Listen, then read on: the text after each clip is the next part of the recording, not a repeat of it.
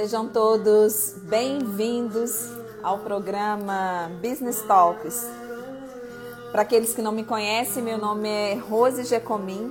Eu vou acompanhar os debates dessa noite ao lado do professor Tiago Junqueira, com a temática de contrato de seguro.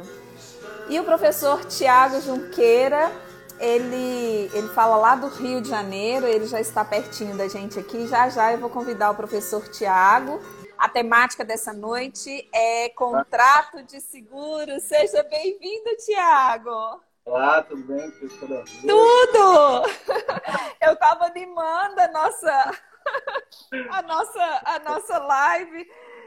Verdade, é um prazer estar aqui com você nesse palco tão privilegiado de debates aqui. Então já tem um cafezinho pelo tom informal aí que. Ai, amei! nós, nós vamos brindar ao final, nós vamos brindar nós dois. Eu vou providenciar o meu também. Geralmente é a tônica aqui da fala e é um prazer estar aqui. Você é uma querida amiga lá da academia, a gente já vem juntos aí há muito tempo debatendo direito civil. Então é uma honra, estou aqui para o que, o, o telespectador quiser ouvir, qualquer dúvida, estou à disposição aí para tirar. Falar um pouquinho sobre o contrato seguro, né? sem muitas formalidades. Acho que tem muita coisa boa. Contratos seguros recentemente com a pandemia ele passou a, ser muito estudado, muito comentado, né? Aqui no Brasil a gente passou a ver a importância de fato de se precaver, né? Acho que esse já é um é. ponto legal que a gente vai poder tocar depois, que é essa, esse anseio por segurança que a pandemia causa nas pessoas, né? Então, legal. É, é verdade. A Rosimeire já até sinalizou que tem uma, uma pergunta para fazer para a gente em relação ao tema. E tem alguns investimentos que nós realizamos como, como consumidor final, né? Que nós realizamos geralmente para não precisar utilizar, igual o plano de saúde, né? O próprio contrato seguro, justamente devido a essa segurança que ele traz. Olha, se, se acontecer algo, eu sei que eu vou ter aquele retorno, porque o prejuízo material a gente recupera, né? O nosso bem maior ali é ele que fica em evidência. Mas antes da gente entrar, Tiago, propriamente na, na temática, eu que acompanho a sua brilhante trajetória, eu, particularmente, eu sou muito sua fã. Obrigado. É, sou você, você é, é interessante, tem um espírito é, é muito leve e você é muito jovem para tantas conquistas. Então, antes da gente entrar propriamente dito na nossa temática de contratos seguros, até para motivar quem está acompanhando a nossa live, eu queria que você falasse um pouquinho da sua trajetória para gente. É um prazer, Rose. É... Então, na verdade, eu sou de Juiz Fora, né? Sou de Minas Gerais, que é aqui perto aqui do Rio de Janeiro, né? Já, já moro aqui no Rio já tem algum tempo, uns 4, 5 anos.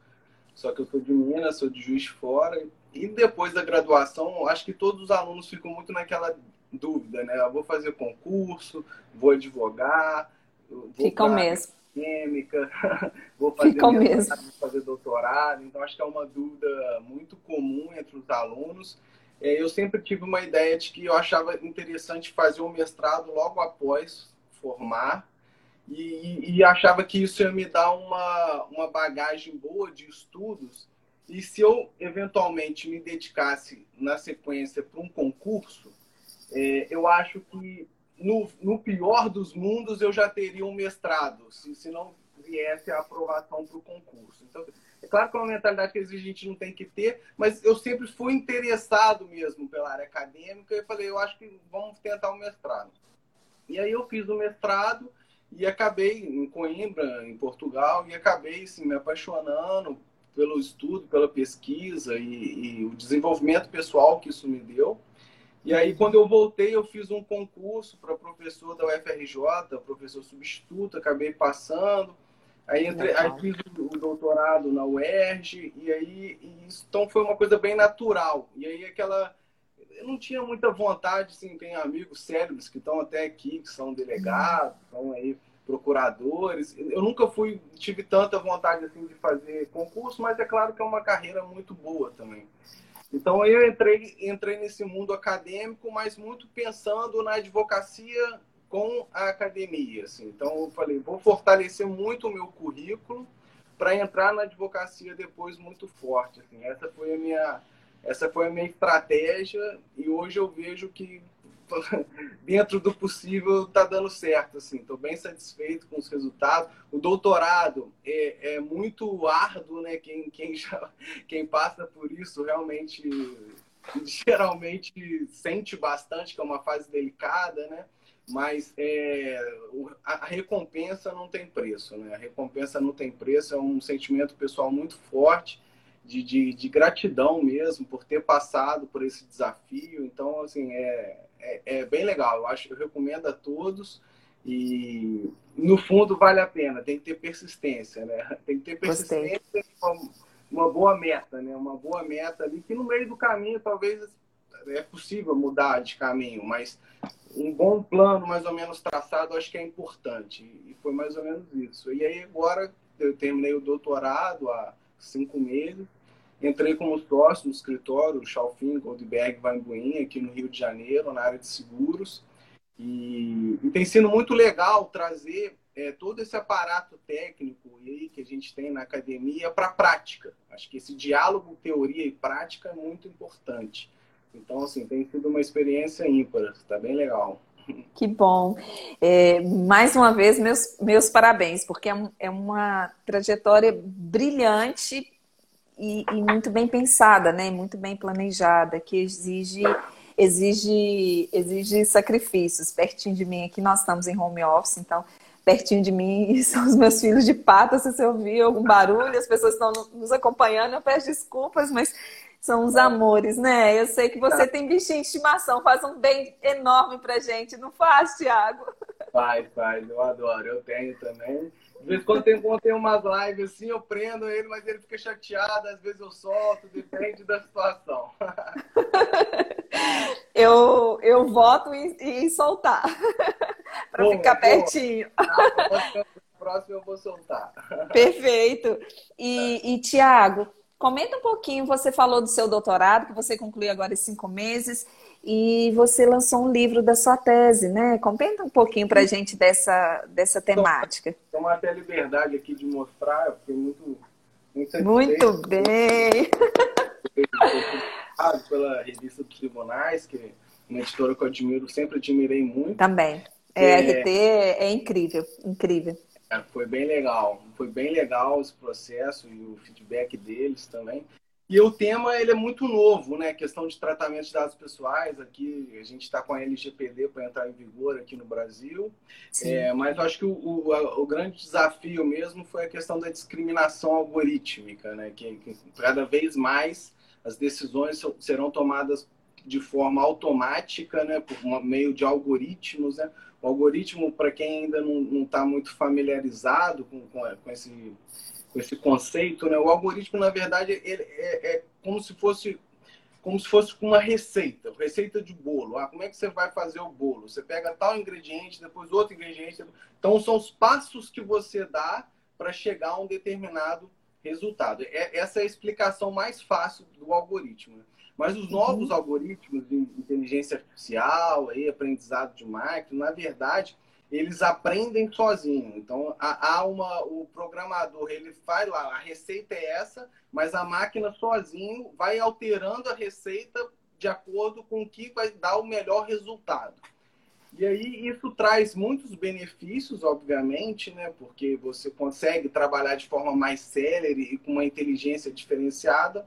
Só que por outro lado, isso pode eternizar e até ampliar algumas situações ruins que ocorrem na sociedade. Um exemplo que eu gosto muito, que infelizmente a sociedade ela ainda é, de forma geral, racista, misógina. Então, assim, quando a gente vai analisar os dados, hoje, é... olha, deu um mortal capaz aqui. quando nós analisamos os dados, é, eles demonstram que, infelizmente, os homens brancos ainda ocupam o posto de liderança das principais é, empresas do Brasil e do mundo, de uma forma geral. Se, o, se, se a, contratação passar a ser por forma de algoritmo, o algoritmo ele vai estudar quais são as características dos principais gestores que atualmente nessa sociedade racista, misógina. E ele vai chegar à conclusão que o melhor perfil é o homem branco, porque tradicionalmente o homem branco ocupou esse espaço. Então, e isso iria ser replicado. Então, se as mulheres hoje em dia ainda não ocupam, salvo honrosas exceções, e isso tem mudado muito, mas se as mulheres ainda não ocupam muito a posição de chefia da, de algumas empresas, isso, a, a, a, o recrutamento por meio do algoritmo automatizado iria ampliar isso, porque ele ia chegar a um perfil X. Isso aconteceu inclusive na Amazon. A Amazon estava tentando treinar um algoritmo para contratar novas pessoas. É, o programador ele não utiliza o dado em si, o gênero, mas o algoritmo ele consegue analisar algumas questões, como por exemplo, algumas universidades só homens formavam, as outras só mulheres formavam. Algumas questões faziam com que, que no fundo, a, a, contratação sempre era mais de homens. Então, na empresa de tecnologia, tradicionalmente, os homens que trabalham lá. Então, isso iria replicar o, a discriminação. Então, esse é um problema muito grande, porque os algoritmos estão sendo utilizados nos Estados Unidos, por exemplo, progressão de regime, para nas universidades, para ver quem vai ter vaga para entrar na universidade, quem vai pegar um benefício social do governo. Então, no fundo, é, tudo está sendo automatizado aos poucos. E se não houver uma preocupação muito forte de conter esse viés discriminatório na sociedade pela máquina, a tendência é que aumente, a máquina aumente essa discriminação. E eu estudo esse, esse, esse, ponto. Aqui no Brasil só tinha um artigo sobre esse tema, então se foi uma tese bem, bem inovadora mesmo. E, e com um desafio, com um desafio enorme, né? Enorme. É... É, eu passei um período bom na Europa pesquisando, e aí serviu de base mesmo, bibliografia que eu utilizo basicamente europeia. Então, assim, é, foi muito desafiador, de fato, fazer esse livro, fazer a tese mas já vem aos poucos colhendo frutos que fazem a caminhada valer a pena, né? Então foi bem legal. E, aí eu estudo especificamente no âmbito dos seguros. A, a seguradora, por exemplo, é, botando wearable devices, por exemplo, um relógio ou alguma coisa na pessoa e de acordo com que a pessoa faça exercício físico, com que ela alimenta, aí precifica o seguro de vida de acordo com os hábitos, os comportamentos das pessoas. Então, que é, legal. e aí toca a discriminação e a privacidade também. Né? Até que ponto, uhum. é, por exemplo, você pesquisa alguma coisa no Google, a seguradora pode usar essa pesquisa que você fez no Google para precificar de uma forma diferente. Se você pesquisa por exemplo, esses dias eu estava escrevendo sobre exclusão de riscos no âmbito do, do, contrato de seguros, e aí tem aquela cláusula de exclusão de risco de pandemias, né? Muito comum, a gente pode falar um pouquinho no seguro de vida, isso que a seguradora geralmente não cobre eventos associados à pandemia no seguro de vida. É, e aí tem outras exclusões é, tradicionais, como por exemplo de terrorismo. Aí eu estava vendo as cláusulas de exclusão aqui, e aí tinha uma lá que estava falando sobre terrorismo. Eu nem cliquei com medo de que o que o Google vai utilizar essa informação, eu estou pesquisando sobre terrorismo. Então, isso é muito, muito delicado. Tudo muito novo, mas muito interessante. E, e, que deve te motivar muito, porque te ouvir falar, nós já ficamos curiosos em saber um pouco mais. A Judite, que realizou o seu acolhimento nos, nos últimos dias, né? Uma, uma querida nossa é, do programa Business Talks, ela já até sinalizou para a gente aqui que ela quer muito o seu livro para aprofundar um pouco mais nesse tema. Então, é, parabéns, era uma temática mais do que essencial e necessária.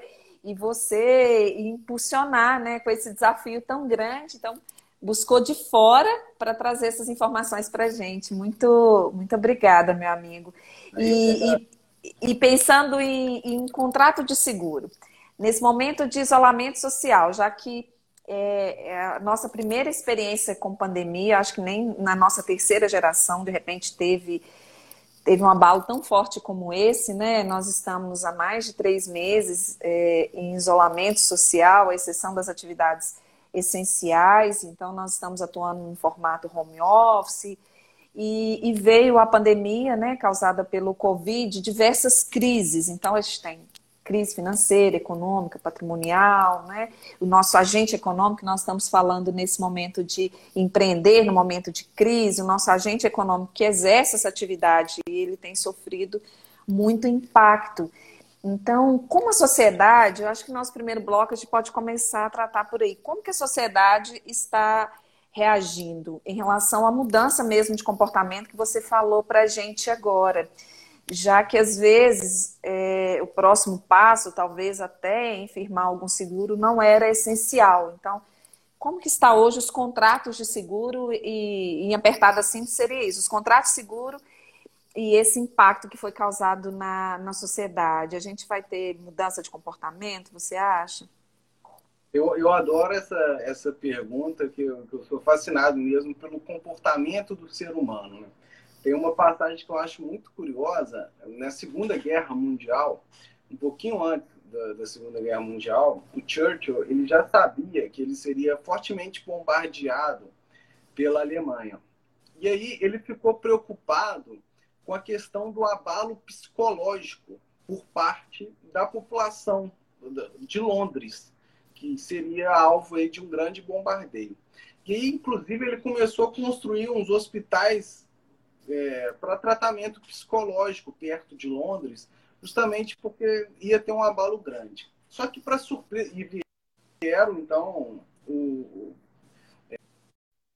é, os os ataques viram. E aí o que, que aconteceu? Na verdade, na verdade, é, só as pessoas que foram diretamente atingidas, eu, eu não sei se minha imagem para.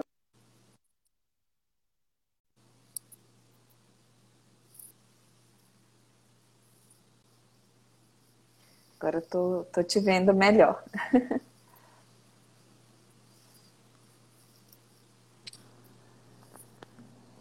Tô, tô te vendo melhor. Você consegue me ouvir? Estou. Tá me escutando? Tô te vendo e te escutando bem. Então tá, vamos seguir.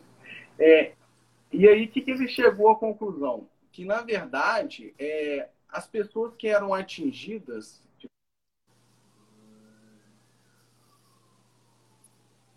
atingidas, que, por exemplo, do outro bairro, bairro ao lado e tal, e eram remotamente atingidas, na verdade, elas não ficavam abaladas, elas se sentiam até invencíveis. Olha que curioso como é que é a mente Olha. do ser humano. Então, assim, é, é, olha, estão bombardeando a cidade e eu sou invencível. Não conseguiram me bombardear. E aí eu consigo fazer um link com, com o que a gente está vivendo hoje em dia, né? Por mais que estejamos aí no meio de uma pandemia, muitas pessoas não estão ligando, de fato, não estão usando máscara, não estão fazendo isolamento social. E eu acho que esse, esse talvez seja o um reflexo de, de, dessa questão dos remotamente atingidos, né? É, em relação a, a, mudanças na sociedade, aí tem alguns pontos interessantes, como o hábito de cumprimentar as mãos, né? Será que a gente vai manter esse hábito depois da pandemia, né? De abraçar. Adorei. É, é muito legal. e eu sou do abraço, né? Eu já, já vou vendo, eu, sou, eu, sou, eu, eu tenho que ficar em isolamento social, em prisão domiciliar, minha amiga, durante um bom tempo, que eu não, não vai ter jeito. Quando eu te encontrar, assim, não, não vai ter jeito. Não, e aí tem vários, vários pontos, assim, por exemplo, é, alguma, algumas, algumas inovações tecnológicas que haviam uma barreira é, regulatória, como por exemplo o uso da telemedicina. Isso já, já agora é permitido durante a pandemia. Eu acho que Verdade. muitas, muitas questões vão porque teve a, a, a população uma faixa etária um pouco acima da nossa, ela não estava acostumada, não estava acostumada a, a, comprar as coisas pela internet. Então, assim, é, as empresas, de uma forma geral, estavam preocupadas em, em, em um avanço tecnológico, mirando os nativos digitais. Só que, na, na verdade, em um mês, a gente evoluiu 10 anos e todos nós estamos aí utilizando a internet, falando com Zoom. E nunca especificamente sobre seguros, eu acho que esse anseio por maior proteção. por uma educação financeira, um anseio por maior proteção. O Brasil, diferentemente de outros países, não teve por aqui grandes guerras, grandes catástrofes. Então, o brasileiro, de certa forma, ficou um pouco desleixado com o risco. Né? Assim, a gente não tem tanto hábito de contratar seguros, de se precaver. É claro que é influenciado pela nossa situação econômica, né? que muitas pessoas realmente não têm seguros, mas com certeza influencia essa questão também cultural.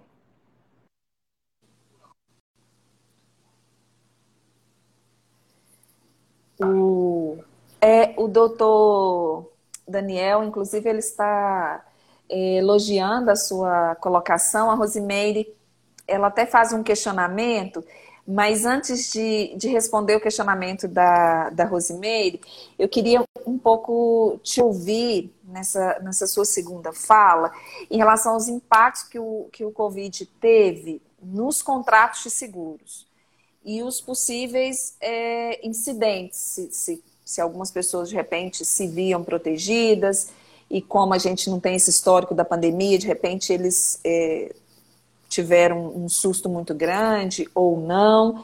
Como que está o contrato de seguro nesse, nesse período? As pessoas estão buscando mais? Eu acredito que sim, né, Tiago?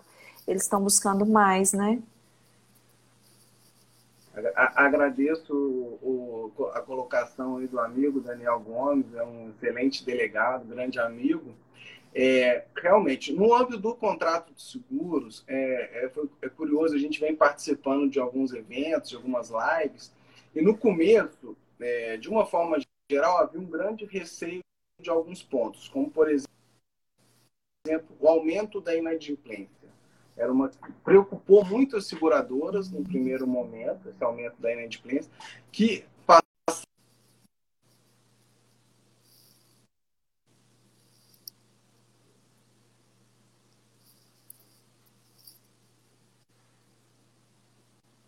Então, o aumento da inadimplência não ocorreu. É, é curioso, por exemplo, dados oficiais de saúde demonstra aí que a média era de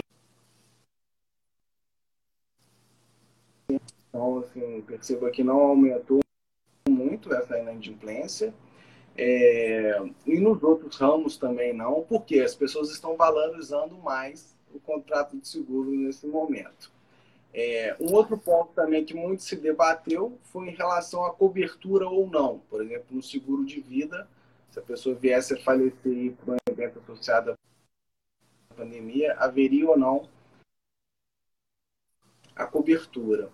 E aí, o, o ordenamento jurídico brasileiro, ele permite, a priori, que haja essa exclusão do risco de pandemia no seguro. É, tem inclusive uma circular que trata do microseguros de pessoas, né, mas que acaba expressamente permitindo a exclusão, desde que declarada por um órgão oficial.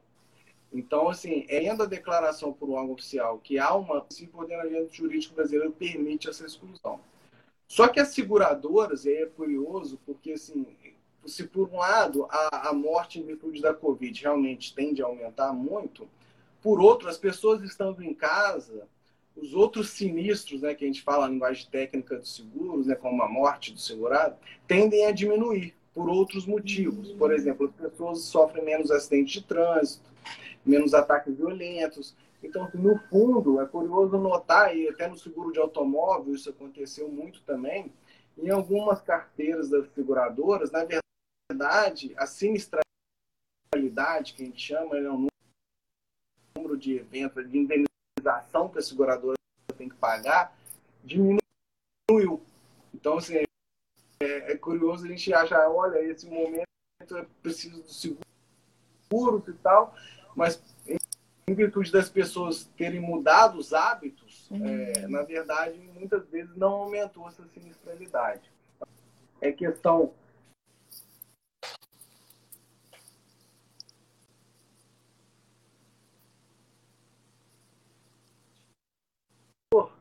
que demonstra várias questões, como que assim, o valor que a seguradora está recebendo do benefício do prêmio e o que ela está gastando com a indenização, esse valor É, na verdade, o segurador está retendo um pouco mais no seguro de saúde do que pagando as indenizações. Os hospitais, alguns ficaram vazios, porque as pessoas só iam lá por causa da Covid, elas não iam tratar de outras doenças. O número de reclamações dos consumidores, comparativamente ao ano passado, diminuiu. Então, assim, no fundo, o setor segurador ele não foi tão impactado ainda. Mas a gente acredita que há um represamento muito grande de demanda. Então as pessoas pararam de consultar os médicos, pararam de fazer várias coisas. Quando acabar a pandemia, isso vai voltar.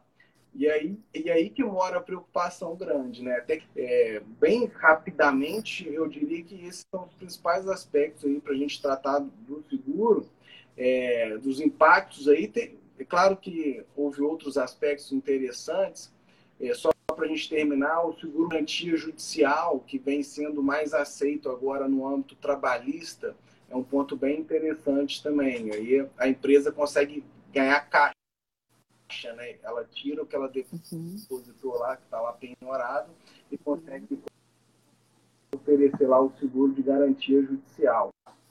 E aí tem vários outros pontos, seguro de riscos cibernéticos também, que está muito em voga. As pessoas trabalhando de casa, home office, acaba o de informações. O seguro, hoje em dia a gente consegue contratar seguro para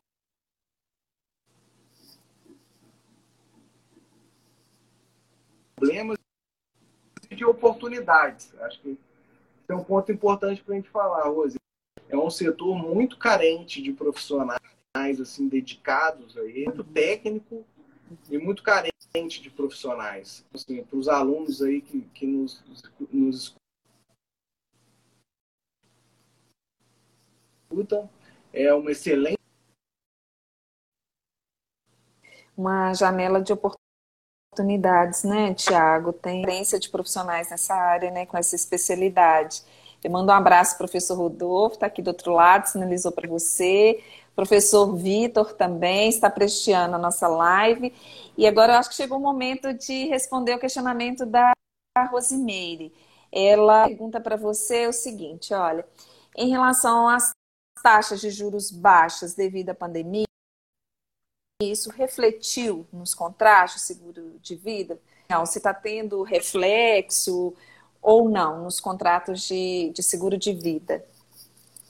Rose, desculpa, caiu um pouquinho. É, será que valeria a gente tirar os comentários? Eu acho, se, se der, eu acho tá que, bom. Acho que tá. Um é, o... A Rosemary pergunta para gente em relação ao contrato de seguro de vida. Tá. Se acha que teve algum impacto, se está com as taxas menores nesse momento que ele está sendo muito, é, é, no mínimo, questionado ou requisitado, né? Então, no seguro de vida foi um movimento interessante, porque havia essa exclusão de risco na maioria das cláusulas aí do, do mercado brasileiro. Só que as seguradoras, na verdade, elas relativizaram essa cláusula, a maioria das seguradoras, e falaram: olha, eu vou pagar. No fundo, teve um estudo ali, além do aspecto reputacional, teve um estudo por parte lá dos atuários, eles chegaram à conclusão: olha, a gente não tem tantos segurados que são do grupo de riscos, a gente consegue a sinistralidade em virtude de outros eventos, como por exemplo acidente de trânsito, tende a diminuir.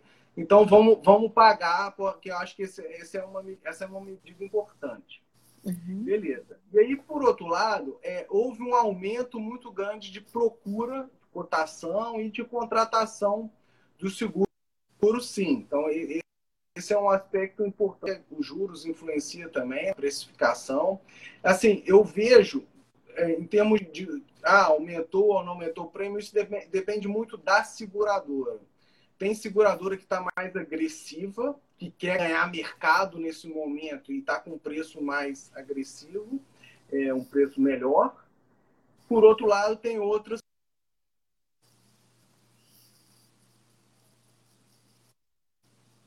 de falar é que no contrato de seguro, com o que a gente chama de período de carência, que é um período no qual, se o segurado vier a falecer, a seguradora não cobre no começo do contrato, dependendo do que, do que acarretou a morte. Então, assim, é, algumas seguradoras estão colocando um prazo de carência de 90 dias, 180 dias, especificamente para Covid também. Então, assim, o segurado tem que ficar muito uhum. atento.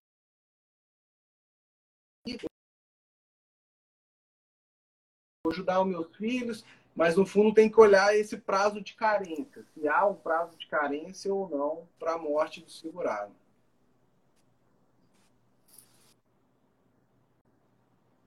Entendi. É, faz, faz todo sentido mesmo.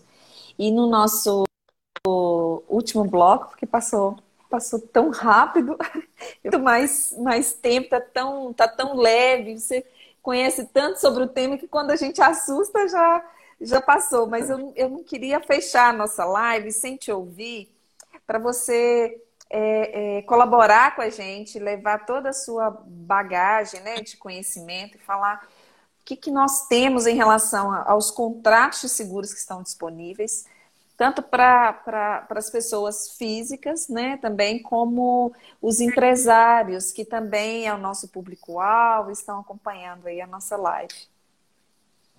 Tá ótimo. Maior prazer, tá uma alegria, passou rápido mesmo. Não é? Não vão faltar outras oportunidades. É, então, é, para a pessoa física, eu acho que os, seguros mais comuns aí seria o seguro de automóvel, que até recentemente era o líder no mercado, agora o seguro de vida tá, tá até passou um pouquinho o seguro de automóvel. É, o seguro de automóvel acabou diminuindo um pouquinho em virtude da diminuição da compra de novos veículos também nesse é período verdade. de pandemia. É, o seguro de fiança locatícia é um seguro que vem crescendo também. As pessoas, em vez de terem um avalista, é, na verdade um fiador, é, você consegue ele ter um, um, seguro que, que vai fazer esse, vai cumprir esse papel e muitas vezes é interessante para ambas as partes, locador, locador e locário. É... é... tão, é tão sensível a figura do fiador, né, Tiago? Isso. O, seg... é, é o seguro, vez... o seguro fiança ele nem enfraquece a amizade, você já vai e utiliza né, dessa, dessa assertiva, porque, enfim, a própria lei de locações, ela ela vai fazer cumprir, né? É, é uma situação frágil. Aí vem o seguro fiança. Exatamente. A figura do fiador é bem delicada, porque até o bem de família pode ser penhorado, né? Então, pois assim, é, é. é muito, delicado. E aí tem vários outros seguros, até tem alguns micro seguros, seguro de celular, e para pessoa física, hoje em dia você consegue achar seguro para quase tudo. Assim. Para pessoas jurídicas, é, eu, eu acho que vale a pena ressaltar rapidamente o seguro de interrupção de negócios, e há toda uma discussão muito grande, porque, na verdade, é é, esse seguro ele foi feito com uma ideia de que, olha, a empresa, de repente, teve um incêndio na empresa, ou quebrou o maquinário mais importante, tal, o negócio parou. E aí esse seguro garante o lucro cessante, o quanto que a segurador, o quanto que a empresa ganharia se não houvesse essa interrupção. Só que geralmente, para que haja cobertura, é obrigatório um dano físico. Então, teoricamente, não se aplica a Covid, porque não há um dano físico, pelo menos a princípio. A gente não consegue ver, não é tangível o Covid. Né? Então, é mais se quebrou o maquinário, teve um incêndio, alguma coisa nesse sentido. Só que lá fora está uma discussão muito grande que as pessoas, alguns advogados estão alegando, olha, a partir do momento que eu sou impedido de entrar no lugar, eu estou fisicamente impedido de oferecer o meu serviço, por exemplo, um restaurante. E aí está uma discussão muito grande se esse seguro de interrupção de negócios cobriria ou não a Covid. É, de toda forma, isso daria uma outra live. Mas é legal a gente ter esse seguro em mente, seguro de risco operacional, interrupção de negócios. Seguros ambientais, dependendo da empresa, é, é muito importante também. É, seguro para riscos cibernéticos, a gente já chegou a falar um pouquinho, né? mas com a, com a LGPD, isso é fundamental, até mesmo para os advogados. Isso é, eu acho que é um ponto importante também, seguros de risco cibernético. Os grandes clientes estão mandando aí questionários para ver se os escritórios estão em conformidade com a LGPD. Se houver algum vazamento de dados, a responsabilidade vai acabar indo depois para o escritório. Então, assim, esse é um ponto muito, muito importante. E o seguro de garantia judicial, que a gente já chegou a falar um pouquinho também, que é muito interessante para a empresa, em vez de ficar com um dinheiro retido lá na ação, que está em controvérsia, ela consegue oferecer essa pólice e gastar o dinheiro, otimizar o dinheiro é, nesse momento. Então, eu ressaltaria Show. rapidamente esses. Show. Alerta, Tiago, para contratar ou para analisar um contrato de seguro. O que, que a gente tem que ficar bastante atento, assim? Não pode deixar faltar. Ótimo. Porque os perrengues é, depois são grandes, né? É. Os, é, os perrengues é são grandes. É muito importante você ter um assim, a, a contratação está tá mudando muito, algum, algumas contratações podem ser online, mas o grosso ainda é pelo corretor de seguros, né? Então, assim, eu acho que é muito, muito importante você ter um corretor de seguros que você confia, que você sabe que ele é um bom prestador de serviços, acho que esse é um ponto legal, que vai te assessorar, que vai te ajudar a ver qual cobertura é interessante para você, qual não é, é, principalmente para as empresas. Às vezes a empresa contrata um, um valor de cobertura sem parar para fazer contas e ver quanto que ela precisaria, por exemplo, de interrupção de negócios.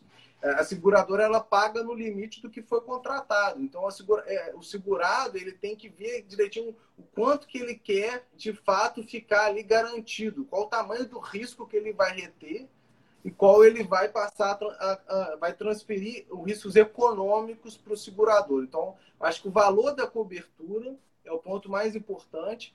Um ponto muito importante também é na hora de contratar, a seguradora vai perguntar algumas coisas, algumas características. Por exemplo, seguro de automóvel. Pergunta a idade, o gênero, o endereço, e aí faz um preço de acordo com o perfil do segurado. Se o segurado mentir ou omitir uma questão importante nesse questionário, ele pode perder o direito à indenização, dependendo de como houver lá o sinistro. Ah, por exemplo, a batida do carro é comum, a pessoa coloca o seguro do filho no nome do, do, do pai, que vai pagar um valor mais barato, né? Porque geralmente o filho na faixa de 20 a 30 anos ele paga um valor mais ou, caro. Ou da mãe, não é o meu caso, mas. É, da mãe é, é mais barato ainda. Não é? é? Não é o meu caso, mas eu estou só ajudando o debate. Exatamente. O prêmio da mulher é mais barato do que o prêmio do homem no seguro de automóvel, né? O valor que se paga a seguradora. Então, isso é muito comum e aí as pessoas acham, ah, não é fraude, a seguradora e tal, eu estou pagando e tal mas isso pode dar um problema grande ali na ocorrência do sinistro, na batida do carro ou o que for. Então, eu diria isso, para ter uma boa fé, uma lealdade contratual, ler bem o que está contratando Perfeito. e e ocorrendo aí uh, o sinistro, né, aí tentar uma solução primeiramente amigável com a seguradora, eventualmente não tendo êxito, é possível utilizar, por exemplo, consumidor.gov, reclamar, Reclama Aqui, Procon, a própria SUSEP tem como você reclamar, a ouvidoria da seguradora. E em último caso, não, não conseguindo de fato aí negociar o pagamento da indenização, uma ação judicial é, é, é a medida cabível. Uhum. E, e, nesse momento de isolamento social, a, a nossa live ela passou tão rápido porque foi tão foi tão leve, eu não vou cansar de te elogiar, porque o tema é para lá de, de relevante. Muito obrigada. E o que, que você deixa assim de, de mensagem para os profissionais da área jurídica?